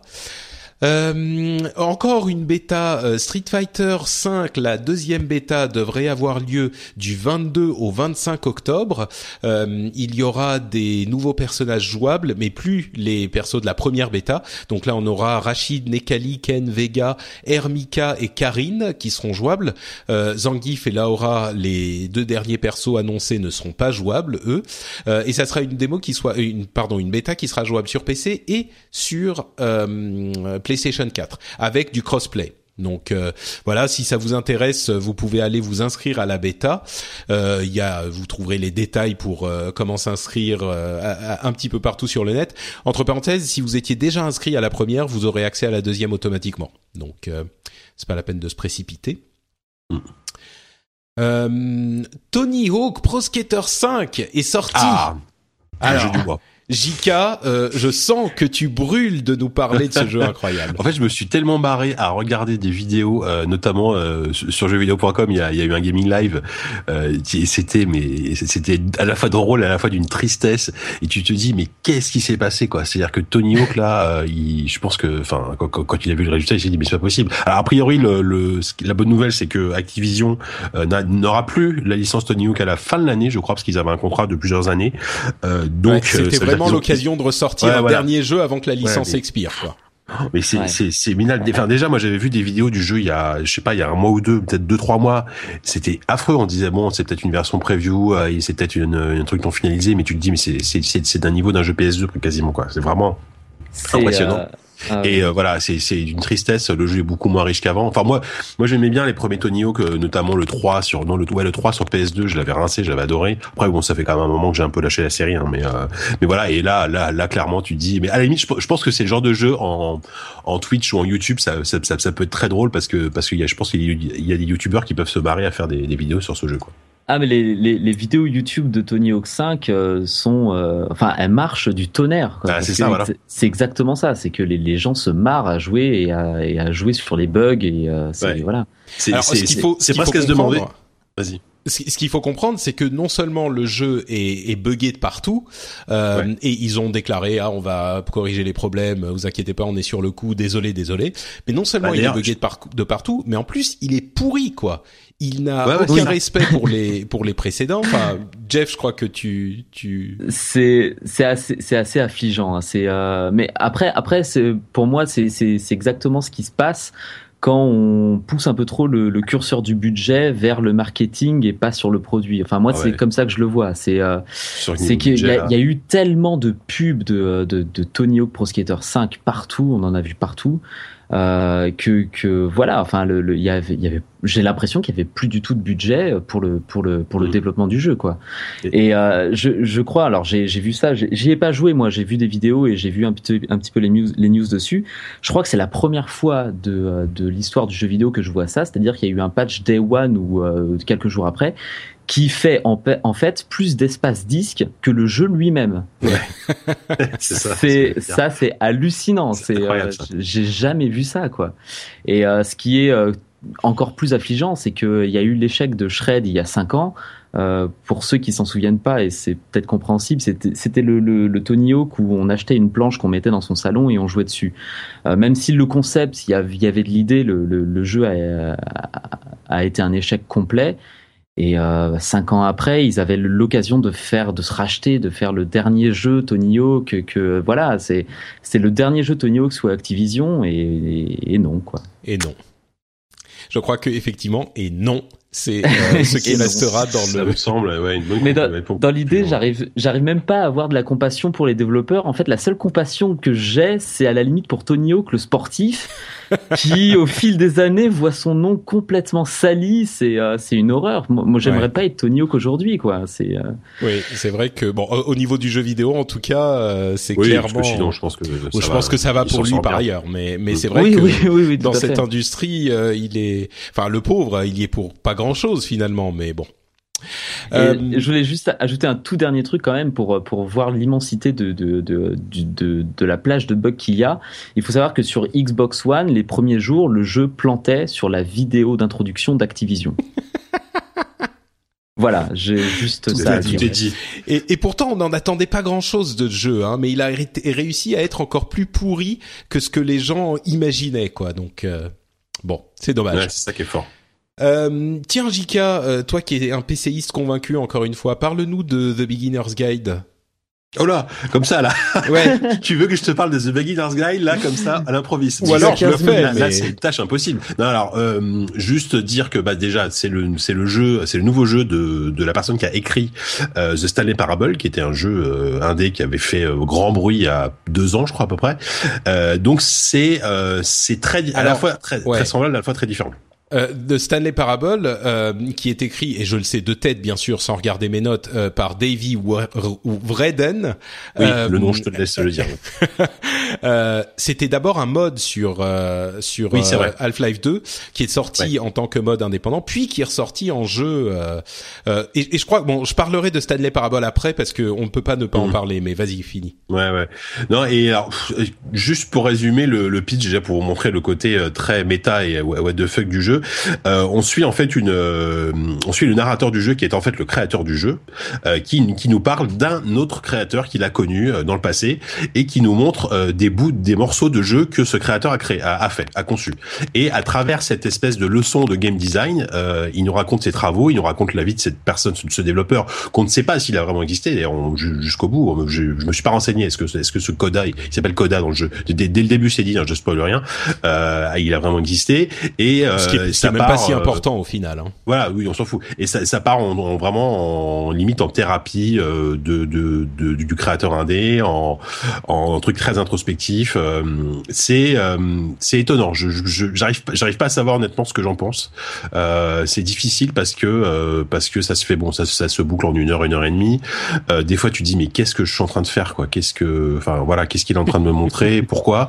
Euh, Là où The Stanley Parable, je trouve, avait quand même un côté brillant par ses euh, multiples arcs narratifs que tu pouvais déclencher en fonction de, de- des directions que tu prenais. Là, on est dans un truc totalement linéaire euh, et il y a aucune rejouabilité entre guillemets. Enfin oui, euh, The Stanley Parable, tu pouvais le faire 15 fois, tu avais 15 fois une histoire différente. Euh, là, c'était pas c'est pas du tout le cas. On est sur une sorte de on est presque sur une sorte d'installation euh, d'art contemporain Artistique, ouais. ah, Mm. interactif, voilà, c'est ça. Euh, c'est très intéressant, mais euh, mais c'est difficile à conseiller. Enfin, je, je voilà, je vous êtes pas plus avancé. Je suis désolé, chers auditeurs, mais voilà. Bah, en fait, euh, moi, ce que je dirais, c'est que la raison pour laquelle je voulais parler de ce jeu, c'est que euh, c'est c'est The Stanley Parable, en fait. Et c'est difficile, effectivement, de recommander The Beginner's Guide. Je crois qu'on ne peut le recommander qu'aux gens qui ont aimé The Stanley Parable. Et là, par contre, ce qui est facile, c'est de recommander The Stanley Parable à tout le monde. Ça. Euh, The Stanley Parable est un jeu euh, qui, est, qui, qui est un jeu, mais qui est même difficile d'appeler un jeu. Euh, qui, qui, qui est euh, un plaisir de de- d'expérience pour n'importe qui qui aime un peu les jeux vidéo. C'est quelque chose là encore de d'assez introspectif, d'assez expérimental. Euh, je pense que à la fois The Stanley Parable et The Beginner's Guide sont ce qui se rapproche le plus dans le monde de de l'art en jeu vidéo. C'est vraiment ça, quoi. C'est quelque chose qui est complètement à part, qui ne peut exister que en jeu vidéo, euh, et qui est quelque chose de véritablement artistique avec une intention d'auteur. Là, je vous parle pas d'un jeu euh, qui est genre un jeu de d'auteur genre euh, indie euh, comme euh, je sais pas moi Hotline Miami ou Braid ou Brothers ou machin. Non, ça, ça reste des jeux. Là, on a des, de véritables œuvres d'art qui sont euh, des trucs hyper réflexifs, euh, comme on disait, introspectifs, qui parlent à la fois de ce que c'est qu'être un euh, designer de jeux vidéo, de ce que c'est qu'un jeu vidéo, de euh, la place du joueur dans cette équation. Euh, The Stanley Parable, c'est un jeu. Si vous n'y avez pas encore joué, il faut absolument, absolument y jouer. Quoi, c'est un truc euh, vraiment incroyable. Pour vous résumer ça très rapidement, on est en fait le jeu commence et il y a un narrateur qui va dire Stanley était assis à son bureau tous les jours de la vie et il il rentrait sur le clavier les mots qui apparaissaient euh, sur son écran. Sauf qu'un jour, euh, il y a aucun mot qui est apparu. Et là, on rentre dans la peau entre guillemets en FPS, enfin en FP. Euh, il n'y a pas de shooter de Stanley. On est assis au bureau dont parle le narrateur et le narrateur dit. et donc Stanley a décidé de se lever et de sortir de la pièce. Et là, c'est à nous de choisir de sortir de la pièce ou non. Et à partir de là, le, il s'instaure un jeu euh, entre le narrateur et notre action euh, qui va évoluer de mille manières différentes euh, possibles et qui sont véritablement édifiantes. Vraiment, je pense qu'on peut utiliser ce terme. The Beginner's Guide va un petit peu moins loin, mais c'est vraiment un prétexte pour moi la sortie de ce Beginner's Guide qui est sorti en deux jours, euh, le, développeur l'a annoncé, il était dispo deux jours plus tard, sans autre forme de de, procès, alors que euh, The Stanley Parable est hyper connu et il aurait vraiment pu faire un grand euh, tabac médiatique et hum, euh, un grand battement, battage médiatique, voilà, c'est le terme que je cherchais. Euh, mais je crois qu'il a assez mal vécu son sa célébrité avec. C'est ce que j'allais dire en fait. Euh, bah, c'est marrant parce que tu, tu ça, ça, fait vachement écho dans le jeu. a priori, voilà, après le succès de Stanley Parable, il s'est retrouvé complètement. Enfin, il, il s'est il s'est mué dans voilà, dans il s'est un peu, enfin, il était dans un mutisme, une sorte de mutisme où il voulait pas donner une interview, il voulait parler à personne, il était il était un peu gêné parce que on, a priori, il disait, enfin, du peu qu'il en a dit, c'est qu'on lui a prêté des des prêts tension artistique et intellectuelle que lui n'avait pas entré en jeu. Euh, voilà, et il voulait pas euh, forcément faire euh, tout, tout ce que les gens ont dit. Euh, donc voilà, il, bah, c'est le propre, que... c'est le propre des œuvres d'art. Une fois qu'elles sont sorties de l'auteur, elles lui appartiennent plus. Et d'une certaine manière, il y a aussi ce qu'en font les gens qui qui la font vivre et qui la font exister. Donc, mmh, c'est ça. Bon, bref, si vous n'avez pas compris, ouais, pardon, Jeff. Moi, j'avais une question euh, plus plus pour Jika qui connaît un peu plus euh, Beginner's Guide. Moi, ce que j'avais aimé euh, particulièrement dans Stanley Parable, c'était le côté un petit peu critique des jeux vidéo dans le dans le sens un petit peu humoristique. Je prends un exemple, par exemple, enfin sans trop spoiler, je sais qu'à un moment, on jouait Stanley et on et on commençait à cliquer sur une porte, puis une deuxième fois, puis une troisième fois, et puis le, le narrateur nous disait, oh peut-être qu'il y aura un achievement si tu cliques 50 fois sur la porte, et on se mettait à cliquer 50 fois sur la porte. Mmh. et mmh. ça, il y avait un côté critique du jeu vidéo comme ça. Mmh. Est-ce qu'on retrouve euh, des choses comme ça dans Beginner's Guide ou pas du tout? Non, beaucoup moins. Déjà, le, il y a, y, a, y a, pas forcément d'humour. Euh, non, on est vraiment plus dans euh, une sorte de réflexion sur le game design. Donc c'est vraiment encore plus euh, plus pointu. Euh, où là, effectivement, cette année Parable était plus une sorte de, de des fois de pastiche de, de jeux vidéo où se, se moquait gentiment de, des, des, travers voilà du, game de, du jeu vidéo, des mécaniques de jeu. là, The Beginner's Guide, déjà il y a y a à peine, enfin, la partie jeu en elle-même est quasiment inexistante. Il y a, il y a, y a deux trois énigmes de temps en temps qui sont tout le temps les mêmes. Euh, il n'y a pas de, il y a pas d'action. Euh, voilà, c'est, on est sur vraiment un trip narratif pur qui explore euh, le, le, voilà le travail d'un game designer et, euh, et à travers ce travail, euh, on explore aussi son, caractère, sa psyché et, tu sens que l'auteur fait lui-même sa, propre psychanalyse en en, en, racontant l'histoire de, ce coda, de ce de ce designer. D'accord. Bon, donc voilà pour The Beginner's Guide. Mais c'est intéressant. Je, je sais pas du tout si on a donné aux gens euh, envie d'y jouer, mais euh, ouais, peut-être qu'on est, on est tellement hein. prudent, on est tellement prudent que pour le coup, les gens ont l'impression que c'est pas, c'est pas un bon jeu, enfin, une bonne expérience ou que c'est pas intéressant. Je crois que c'est intéressant, c'est juste pas pour tout le hmm. monde, quoi. C'est le genre de jeu où, enfin, où la frontière entre le génie et la prétention est très très faible. Et euh, tu te dis bon voilà, c'est quand même c'est super prétentieux comme jeu machin, mais en même temps tu te dis par moment c'est quand même génial euh, le, la, façon dont, dont, dont il pose des, des, des, questions euh, sur sur sur les jeux etc. Donc voilà, c'est on peut essayer le. Après le après c'est sûr que le jeu est vendu 10 euros. Euh, encore une fois un côté très terre à terre, mais est-ce qu'une expérience comme ça vaut vaut ces 10 euros bon, C'est le prix d'un film, une heure et demie pour 10 euros. Bon. Ouais ouais voilà voilà exactement voilà. Bon, euh, un jeu qui va certainement beaucoup plus plaire à tout le monde, c'est Far, Cry Primal, qui a été révélé il y a quelques jours par Ubisoft, un nouveau Far Cry qui se passe au néolithique. Euh, il sortira en 2016. Je me dis que c'est une, une décision intéressante euh, pour rafraîchir un petit peu la série Far Cry, de nous prendre carrément dans un truc assez inattendu. En même temps, le néolithique, ça nous fait presque un petit peu penser à euh, Horizon Zero Dawn, euh, le gros jeu présenté par Sony à, l'E3 cette année. Mais bon, évidemment, ils avaient commencé à le développer bien avant, hein, mais euh, c'est je trouve ça pas bête pour renouveler Far Cry effectivement plutôt que de nous faire encore une sorte d'étudiant aventurier dans une île du de, de l'Asie du Sud-Est ou Dieu sait quoi. bon, pourquoi pas des impressions sur Far Cry Primal qui a été donc mm. révélé il y a quelques jours bah, c'est euh, alors comme tu l'as dit, c'est très intéressant. Je trouve le le, le, setting et euh, enfin moi je me souviens pas trop avoir déjà vu ça, euh, donc ça me rend très curieux.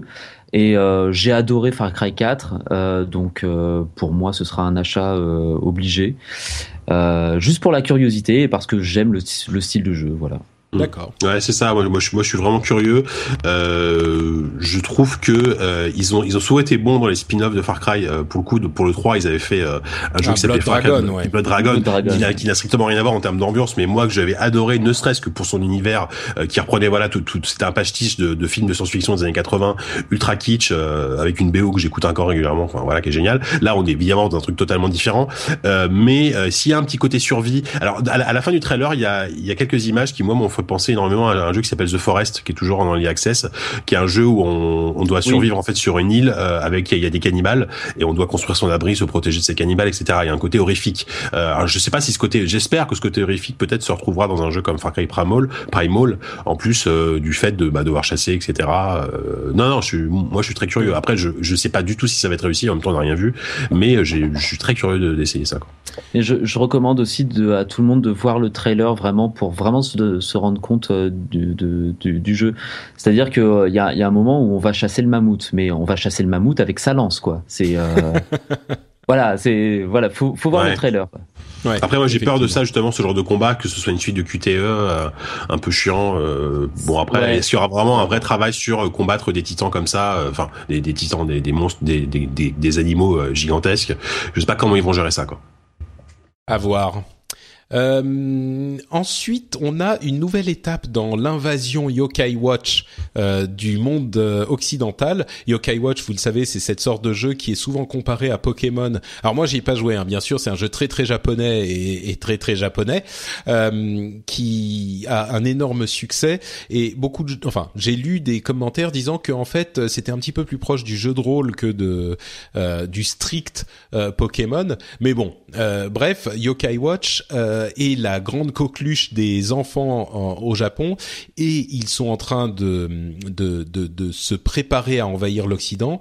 Euh, la version américaine de Yokai Watch euh, est en cours euh, d'arriver en novembre. Euh, on est en 2016 pour la version européenne, mais c'était juste pour signaler que Level 5 euh, et continue à, à, à, préparer son invasion. On a des animés, des séries télé, etc., etc. Euh, pour info, Yokai Watch, pour ceux qui auraient oublié, j'en parle de temps en temps. Euh, le principe, c'est qu'il y a un, petit garçon qui trouve une montre qui lui permet de capturer et d'utiliser des monstres, des fantômes en fait euh, qui sont partout dans le monde et en particulier au Japon euh, dans sa version japonaise. Euh, donc voilà, c'était juste pour signaler que ça arrive. Deus Ex, la campagne de précommande de Deus Ex Mankind Divided dont on avait parlé il y a quelques épisodes dans cette émission, a été annulée par Square Enix. Euh, vous vous souvenez qu'on en avait parlé en des termes euh, pas très flatteurs. Euh, eh bien, ils ont écouté les retours euh, de, de, du public. Entre parenthèses, plusieurs personnes avaient signalé que c'était pas la première campagne à faire un, à fonctionner sur ce mode-là, mais que pour une raison différente, enfin une raison inexpliquée, elle avait fait beaucoup plus de bruit que les autres. Je crois qu'il y avait quelques éléments différents quand même des, des autres campagnes similaires précédentes, mais peu importe. tous ceux qui ont précommander le jeu auront droit à tous les bonus désormais et en plus tous ceux qui achèteront la version Day One du jeu auront aussi droit à tous les bonus de précommande. Donc voilà, ça règle le problème. Il y aura plus ce type de de, de hmm. promotion un petit peu critiquable, on va dire. Bah c'est c'est c'est une bonne nouvelle déjà euh, qu'ils aient écouté la communauté et c'est vrai que euh, j'ai eu l'occasion de rencontrer l'équipe de développement là, du jeu il y a pas très longtemps. Euh, j'ai même pu y jouer euh, rapidement. j'ai pu l'essayer et ce qui était hyper intéressant et surprenant, je trouve c'est la première fois que je vois ça dans un studio, c'est que ils sont énormément à l'écoute et en demande de retour. C'est-à-dire que nous toutes les à chaque, fois ils nous demandaient à chaque personne qu'on croisait alors qu'est-ce que qu'est-ce que vous avez pensé, qu'est-ce qui est pas bien, qu'est-ce qui est bien et vraiment et surtout ils étaient en demande de critique. Donc je pense que pour ce jeu, euh, je sais pas s'ils ont peur euh, de, de pas de pas bien se vendre, etc. Parce que c'est pas forcément une licence qui est ultra vendeuse. Euh, et mais donc du coup, je pense qu'ils ont vraiment une, une exigence euh, en termes de voilà de qualité. Euh, et, je pense qu'ils écoutent du coup pas mal les joueurs et les, les journalistes et et du coup parce qu'ils prenaient des notes et tout quand on leur disait ce qu'allait pas, etc. On sent qu'ils ils sont hyper impliqués et peut-être parce qu'ils ont un peu peur que ça se plante. Je, je leur souhaite pas, hein, mais mais voilà. Donc du coup, ça c'est cette annulation du système de précommande, je, pense, prouve, euh, montre un peu qu'ils sont quand même pas mal à l'écoute euh, chez Eidos Montréal euh, de la communauté. On a, c'est vrai qu'on peut avoir tendance à être un petit peu cynique sur ce genre de truc, genre, ah, voilà, c'était tellement pourri qu'ils ont dû l'annuler, machin. Ouais, ouais. En même temps, Bon, euh, c'est bien. Je veux dire, s'ils écoutent pas la communauté, euh, mm. c'est c'est ce qu'on veut, c'est qu'ils écoutent justement ce type de retour. Donc euh, ouais, c'est ça. ça arrive, ça arrive à tout le monde. Que, enfin, qu'un service marketing a une idée à la con. Euh, voilà, ils ont ils ont ils ont une idée à la con. Ils se sont rendus compte que c'était c'était nul. Mm. Euh, et encore une fois, j'ai vraiment l'impression qu'ils sont très attachés à la qualité finale du jeu. Je sais pas si ça va être bon. Hein. Pour le moment, c'est difficile à dire. Mais mais vraiment, ils font vraiment ce qu'il faut pour que pour que ça marche. Quoi. Ça, me réconcilie un petit peu, ce que tu dis, Jika, ça me réconcilie un petit peu avec le studio, du coup. Ouais, bah oui, c'est vrai qu'après après Sif en plus, je pense qu'ils sont ils, se sont un petit peu euh, voilà, ils se sont un petit peu euh, pris un truc euh, mauvais dans la tête parce que Sif c'était c'était eux qui, ont développé le nouveau Sif, le, dernier Sif qui était vraiment très mauvais. Alors c'était une autre équipe, hein, c'était pas la même équipe que l'équipe de Deus Ex. Là, ils ont trouvé les on a on a la même base au niveau des, des, créatifs sur Deus Ex Mankind Divided et mais voilà, alors qu'ils ont fait un Deus Ex c'était très bon, hein. en l'occurrence le, le, Human Revolution était super, mais malgré tout, ils ont vraiment une sorte de, de voilà, ils sont très humbles par rapport à ça et euh, ils sont hyper hyper hyper en demande de, de retour. Quoi. Euh, on n'a pas vraiment parlé de la controverse qui entoure Star Citizen euh, ces derniers temps, parce que franchement, le problème c'est qu'il y a beaucoup de on dit et qu'on ne sait pas vraiment le fond de l'affaire. En fait, euh, il y a beaucoup de rumeurs qui et de d'enquêtes journalistiques qui laissent penser que Star Citizen, le jeu le plus crowdfundé de l'histoire du monde, a des problèmes financiers. Certains disent que ils auraient déjà utilisé une énorme partie euh, des 82 millions de dollars de budget qu'ils ont grâce au crowdfunding. Euh, il y a des beaucoup de gens qui sont euh, particulièrement mécontents parce que le jeu d'origine en fait avant le succès interplanétaire qu'il a connu eh ben était un jeu beaucoup plus modeste et les gens qui avaient fondé le truc enfin qui avaient financé le truc au début se plaignent qu'il que, que le résultat final n'est pas du tout ce qu'ils voulaient et qu'ils voulaient quelque chose de plus simple mais qui au moins serait sorti. Ça fait un bon moment qu'il a été crowdfundé ce jeu. Euh, et, et, en plus, euh, bah, il est tellement ambitieux aujourd'hui entre les modules euh, de commerce, de combat spatial, de FPS. Enfin, c'est le jeu qui réunit cinq jeux hyper ambitieux l'un dans l'autre. bref, on ne sait pas très bien où se situer, donc je veux pas rentrer non plus dans cette polémique parce qu'il y a rien de confirmé aujourd'hui. Euh, mais au moment où il y a cette polémique, euh, ils ont annoncé que pour Squadron 42, le module euh, FPS du jeu, ils avaient engagé les services de d'acteurs bien connus, à savoir Mark Hamill, Gillian Anderson, Gary Oldman et Andy Serkis, pour faire la motion capture et le voice acting euh, pour cette partie du jeu. Donc euh, voilà, je sais pas s'il y a des commentaires à dire sur euh, sur ça. Bah, bah, ça, va, alimenter la polémique encore plus. Alors c'est un, un, très beau casting, mais est-ce qu'il y avait besoin d'un casting comme ça. Combien ça coûte tout ça quoi? Ouais. Par contre, ce qui est rigolo, c'est que Mark Hamill du coup revient euh, parce que Mark Hamill, il avait quand même joué dans Wing Commander euh, 3. Euh, Ouais. il, il avait- à l'époque, c'était un jeu en- avec des cinématiques en, en full motion vidéo, Full donc avec des vrais, des, des voilà. FMV, oh des là FMV avec des avec des fonds verts euh, et des mauvais acteurs. Et Mark Hamill jouait dedans à l'époque où Mark Hamill était quand même un petit peu ringard, hein, faut le dire. Hein. Maintenant, il est revenu grâce à Star Wars, mais voilà. Et puis euh, grâce au Joker aussi. Euh, mais euh, du coup, voilà, c'est rigolo. Après, effectivement, euh, ça va pas forcément. Mais là, là j'ai hâte qu'il y ait le, le, il va y avoir une, une convention dédiée à Star Citizen. Euh, J'espère qu'ils vont euh, un peu rassurer les gens en montrant du jeu, en montrant des trucs, euh, du, du- des promesses. Enfin, des promesses. Ils en font des promesses, mais en montrant du concret, quoi. Parce que là, c'est vrai qu'il y a, il y a une sorte de, de, de flou là autour du jeu qui est vraiment pas rassurant. Même s'il y a sans doute énormément de choses qui ont été montées en épingle, qui ont été exagérées, euh, il n'y a pas de fumée sans feu. Je pense qu'il, je pense qu'il y a un vrai problème de développement, euh, enfin, de ce que j'en sais chez, ce qui est chez Cloud Game et voilà. Ouais. Ce qui est, ce qui est sûr, c'est que euh, un jeu aussi ambitieux, euh, forcément, ça va pas se faire en ni en un an ni en deux ans. Et puis le, le processus de développement de jeux comme ça, c'est que tu développes quelque chose euh, pour que ça soit bien fait. Justement, tu le développes, tu vois si ça marche, et puis tu changes et tu corriges et t'enlèves des morceaux, tu pousses plus à fond certains Mhm. morceaux. euh, c'est, évidemment, ils vont pas développer un, un truc aussi ambitieux avec autant de modules euh, en deux ans et puis c'est terminé. Mais on a d'un côté ceux qui disent bah oui mais moi je m'en fous de tes quatre modules différents. Moi je voulais juste euh, l'équivalent de Wing Commander euh, euh, et c'est ça que j'ai financé. Ah ouais, ça. Et de l'autre côté, on a ceux qui disent mais le type il a pété les plombs, euh, il a il a il y a plein d'accusations qui volent, il y a des certaines personnes on, on a l'impression qu'il y a une sorte de croisade d'un développeur en particulier qui qui se bat contre euh, Chris Roberts spécifiquement et du coup ça lui fait une certaine notoriété donc je vais même pas dire son nom mais bref peu importe mais donc ouais il y a cette sorte de crise de relations presse on va dire et de marketing de relations publiques pour Star Citizen on espère que ça s'arrêtera au niveau de la crise de communication et qu'une fois qu'on commencera à voir effectivement de, de- des modules du jeu qui ont été retardés maintes et maintes fois, euh, ça mettra tout le monde d'accord. On, on l'espère, on le souhaite vraiment. Euh, mais là, il y a une petite incertitude en tout cas.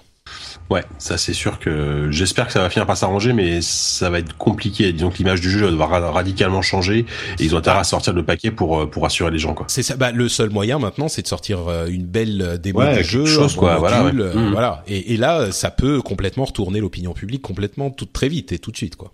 Oui, c'est ça. Et pour finir, euh, on parle de temps en temps d'un petit jeu bizarre, un petit jeu marrant euh, qui sort de nulle part. En l'occurrence, euh, je voulais vous parler de Disgaea 5, qui est un jeu très japonais, mais vraiment très japonais à tous les sens du terme, qui est sorti en version démo sur PlayStation 4, euh, disponible depuis quelques jours. Le jeu lui-même est disponible aussi, bien sûr, mais si vous avez une PlayStation 4, vous pouvez euh, télécharger la démo et vous faire une idée sur le jeu. Alors c'est vraiment pas pour tout le monde. Hein. C'est un jeu de euh, stratégie euh, tour par tour euh, où on joue des démons en style manga très kawaii, très mignon, qui vont et, et c'est un jeu très complexe avec des tonnes de de, de de tactiques, des tonnes de statistiques, des armes et des machins qu'il faut équiper sur les différents personnages qu'on va jouer. C'est très spécial. Euh, ça me rappelle les bons vieux, le bon vieux temps dans les années 90 des jeux de stratégie de ce type-là. On pense à, euh, je sais pas, Langrisser, euh, ce genre de truc, mais c'est encore plus complexe. Peut-être, euh, euh, comment ça s'appelle sur 3DS War quelque chose. Euh, Euh, Advance War ou Advance War, ou- voilà. ou Fire, Em- Fire ou Emblem. Fire aussi. Emblem, par exemple, Voilà. tout à fait. Moi, ça me faisait penser aussi le trailer à Final Fantasy Tactics aussi. un Ouais, petit peu. Alors ouais. c'est ce genre de, ouais, ce C'est un genre de tactical jeu. RPG quoi. C'est vrai que c'est c'est vraiment euh, un genre un genre c'est un sous-genre du RPG japonais qui est hyper apprécié hein, même en Europe même en Europe mais Disgaea avec son univers c'est encore plus niche. C'est encore Ouais. plus un jeu de niche quoi. C'est vrai, c'est vrai, et c'est euh, c'est très particulier. Mais moi, qui suis euh, qui suis particulièrement amateur de certaines tendances euh, nippones, euh, j'avoue que ça me parle toujours un petit peu. On peut mettre le jeu en japonais, et là, tout de suite, ça nous transporte, quoi. Donc euh, voilà, il y a la démo de Disgaea 5 euh, disponible sur PlayStation 4, et vous pouvez aller le tester.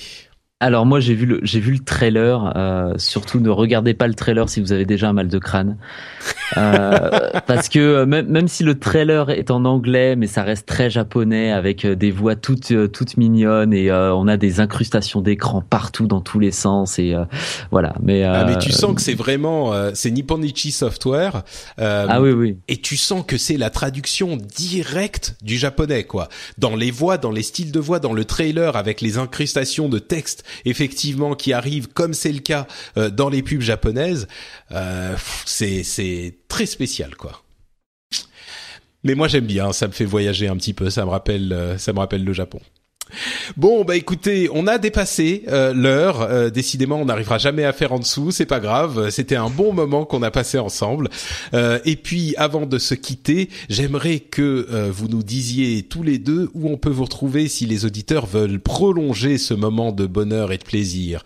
En honneur aux plus anciens, Jika. Hmm. Oui. Euh, alors moi ça, ah, ça, ça commence à être compliqué, mais euh, vous pouvez euh, jusqu'à présent me retrouver donc dans les magazines papier, Video Gamer et PC Gamer, également un petit peu sur jeuxvideo.com, mais tout ça, ça sera je vais sans doute en parler au passé bientôt puisque je je vais je vais attendre de signer mon contrat pour l'annoncer vraiment mais je, je vais rejoindre une grosse la, une grosse rédaction de d'un site high tech euh, je suis très content euh, j'en suis très content d'ailleurs et donc voilà je vais, bientôt avoir un nouveau poste ce qui fait que euh, ma participation régulière au rendez-vous tech risque peut-être un petit peu plus compliqué ah. mais mais on va ah, euh, eh ben tu tu t'es il faut que tu débranches et que tu rebranches voilà. C'est ton micro qui manifeste son son, son énervement et son mécontentement. Tu as pas débranché t'as pas rebranché. Bon, bah écoute, euh, Jeff, vas-y, dis-nous, on peut te retrouver alors? Alors, euh, on peut me retrouver en tapant cohérence sur ah, Twitter. Ok, ah, bon bah Jika est revenu. Ok, fini Jika, vas-y. Ah, bah, vas-y, vas-y Jika. Excusez, ça a coupé, ça a coupé à quel moment en fait euh, euh Bah juste euh, à un moment où tu disais on peut me retrouver, je sais plus. Bref. Euh, le, moment où t'as dit que tu serais moins présent sur le rendez-vous, ah, le rendez-vous jeu et du coup le, le micro t'a censuré. C'est ça. Eh ben, il t'a recensuré. Eh ben, Dis-moi, il va falloir changer de micro si euh, si on veut refaire les émissions. Hein. Euh, donc, t'es revenu mais c'est c'en est c'en est comique. Euh, bon bah Jeff, vas-y. Alors du coup, JK, attends. Alors donc donc euh, vous tapez cohérent sur Twitter, Facebook, YouTube, C O H E 2 N E R A N. Euh, et puis euh, c'est là que enfin c'est sur YouTube que j'officie le plus et à chaque fois qu'il y a une nouvelle vidéo qui sort, évidemment, c'est rebalancé sur Twitter, Facebook. Je suis aussi euh, sur le planning de euh, de GoHeroes.tv, c'est la chaîne 100% Heroes of the Storm de Gamers Origin où euh, je stream les mardis, jeudis et dimanches. Et en parlant de Gamers Origin, il y aurait des rumeurs en ce moment, peut-être, alors on en saura peut-être plus à la fin de la semaine, que on serait peut-être présent à la Paris Game Week, pardon. Mais c'est que des rumeurs pour l'instant. Voilà. Ah, d'accord. Bon, écoute, on attendra les news avec impatience d'ici la fin de la semaine, alors. J'espère. Voilà, et J JK. et JK n'est toujours pas revenu. Bah dites-moi, bon bah écoutez, Jika, vous pouvez le retrouver quoi qu'il arrive sur euh, son compte Twitter euh, qui est, si je ne m'abuse, Jika Loret. Euh, vous aurez les liens dans les notes de l'émission de toute façon. Pour ma part, c'est Note Patrick sur Twitter et sur Facebook. Vous pouvez aussi retrouver les notes de l'émission sur le blog frenchspin.fr et vous pouvez également aller commenter sur le l'article de cet épisode pour nous dire ce qu'on a dit d'intelligent ou de pas intelligent, bien sûr. Vous retrouverez aussi d'autres émissions là-bas, comme le rendez-vous tech au hasard. Entre parenthèses, si vous appréciez le rendez-vous tech, n'oubliez pas qu'il y a une rencontre à Paris euh, le 31 octobre. Euh, vous pourrez, vous avez les détails là aussi sur frenchspin.fr. Si vous voulez vous joindre à nous, euh, on va fêter les un an de ma professionnalisation de podcasteur, qui, en fait, l'anniversaire c'est à peu près fin octobre. Donc voilà, on se retrouvera à Paris le 31 octobre. Voilà, Jika. Oui, on t'entend. Oui, bah décider, c'est pas possible. On va la fin de l'émission. Et oui, je, je te dis, j'allais juste te dire que que je s'arrête de passer le 31 parce que ça a l'air cool. Ah, sympa. Bah, C'est un samedi, c'est ça? C'est un samedi euh, dans, vers la, le Sacré-Cœur. Euh, c'est 19h. À 19h, exactement. Très bien. Ben, je pense que je, je, passerai te, te faire un bisou. Magnifique. Écoute, je l'attendrai avec, euh, euh, euh, comment dire, anticipation. Dire d'accord. J'ai cru que ça allait devenir gênant, mais vas-y. Non, ça sera gênant sur le moment.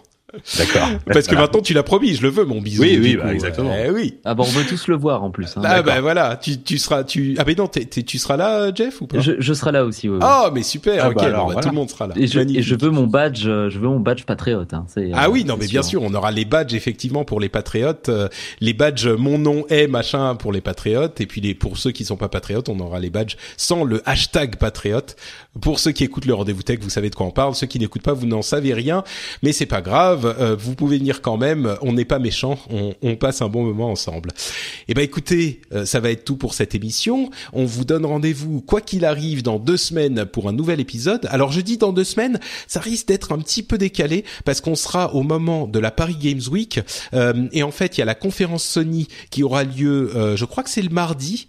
Euh, enfin C'est 27, donc je sais plus. c'est ça, exactement. c'est le mardi. Donc au lieu d'enregistrer l'épisode euh, le euh, lundi, on va peut-être l'enregistrer en milieu de semaine, mercredi ou jeudi. Donc euh, ça sera un petit peu décalé, histoire qu'on ait toutes les infos de la Paris Games Week pour vous. Voilà, je vous fais donc à tous de grosses bises, on vous fait de grosses bises et on se donne rendez-vous au prochain épisode. Ciao à tous Salut. Ciao.